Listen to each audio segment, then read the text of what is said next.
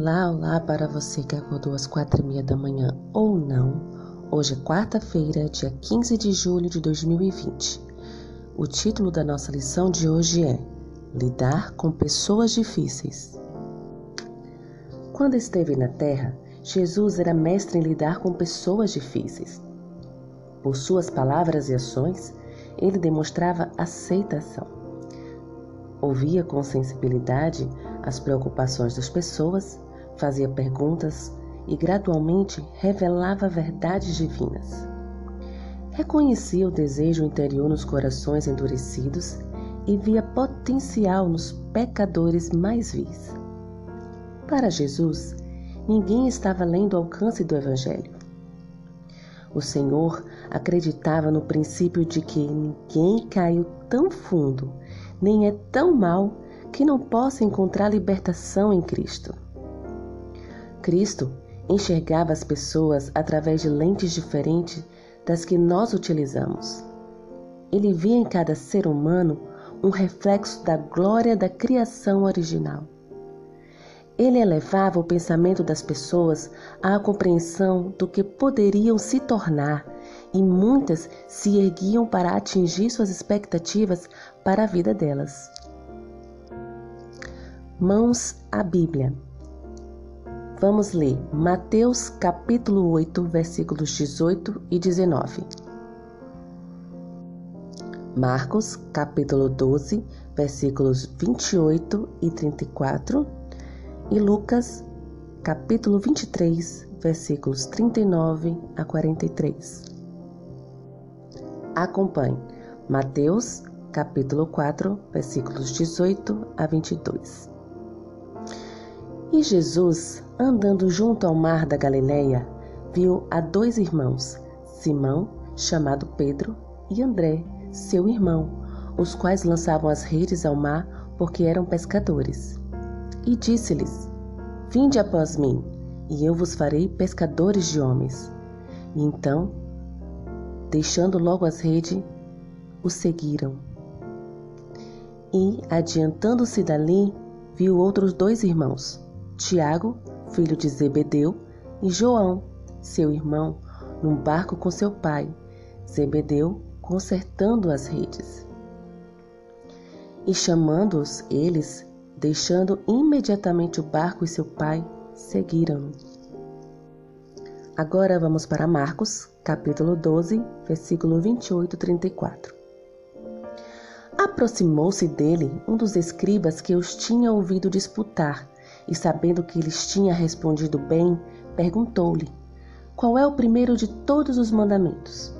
E Jesus respondeu-lhe: O primeiro de todos os mandamentos é: Ouve Israel, o Senhor nosso Deus é o único Senhor.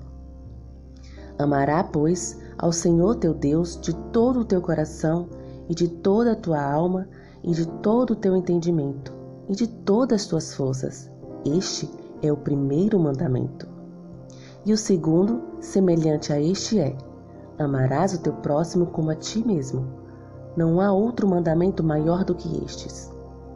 E o escriba lhe disse: Muito bem, mestre. E com verdade dissestes que há um só Deus e que não há outro além dele. E quem amá-lo de todo o coração, e de todo o entendimento, e de toda a alma, e de todas as forças, e amar o próximo como a si mesmo, é mais do que todos os holocaustos e sacrifícios. E Jesus, vendo que havia respondido sabiamente, disse-lhe: Não estás longe do reino de Deus. E já ninguém ousava perguntar-lhe mais nada. Agora, Lucas capítulo 23, versículos 39 a 43. Acompanhe. E um dos malfeitores que estavam pendurados blasfemava dele, dizendo: Se tu és o Cristo, salva-te a ti mesmo e a nós. Respondendo, porém, o outro repreendia-o, dizendo: Tu nem ainda temes a Deus, estando na mesma condição? E nós, na verdade, com justiça, porque recebemos o que os nossos feitos mereciam. Mas este nenhum mal fez. E disse a Jesus: Senhor, lembra-te de mim quando entrares no teu reino. E disse-lhe Jesus: Em verdade te digo que hoje estarás comigo no paraíso. Então agora responda: quais são as semelhanças nos apelos de Cristo a Pedro e André, ao escriba e ao ladrão na cruz? Quando esteve na terra, onde quer que Jesus fosse, via possibilidades espirituais. Percebia potenciais candidatos ao reino de Deus nas circunstâncias mais improváveis. Chamamos essa habilidade de olhar para o crescimento da igreja. Esse olhar que vê o crescimento da igreja é uma sensibilidade cultivada para ver as pessoas como Jesus as via, como pessoas que podem ser conquistadas para o reino de Deus. Isso também envolve ouvidos atentos ao crescimento da igreja, o que tem a ver com ouvir as necessidades não verbalizadas das pessoas. Diz respeito a ouvir o anseio do coração delas por algo que elas não têm, mesmo que não o tenham expressado abertamente. Peça ao Senhor nesta manhã que torne você sensível ao ministério do Espírito Santo na vida de outras pessoas.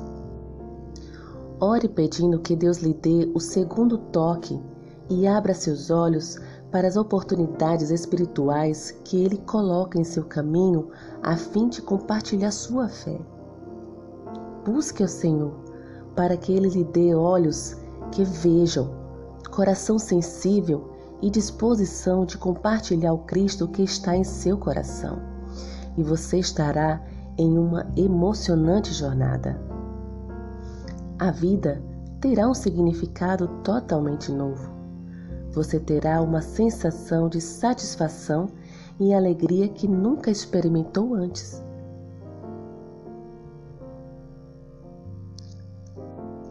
Querido, somente os que trabalham em favor das pessoas conhecem a satisfação que isso pode trazer.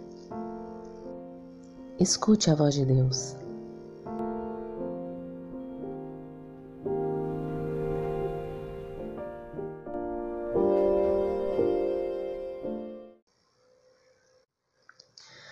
Basta que me toque, Senhor, pra minha alma cansada vencer. Se a noite escura está, Sua mão me guiará. Basta que me toques Senhor.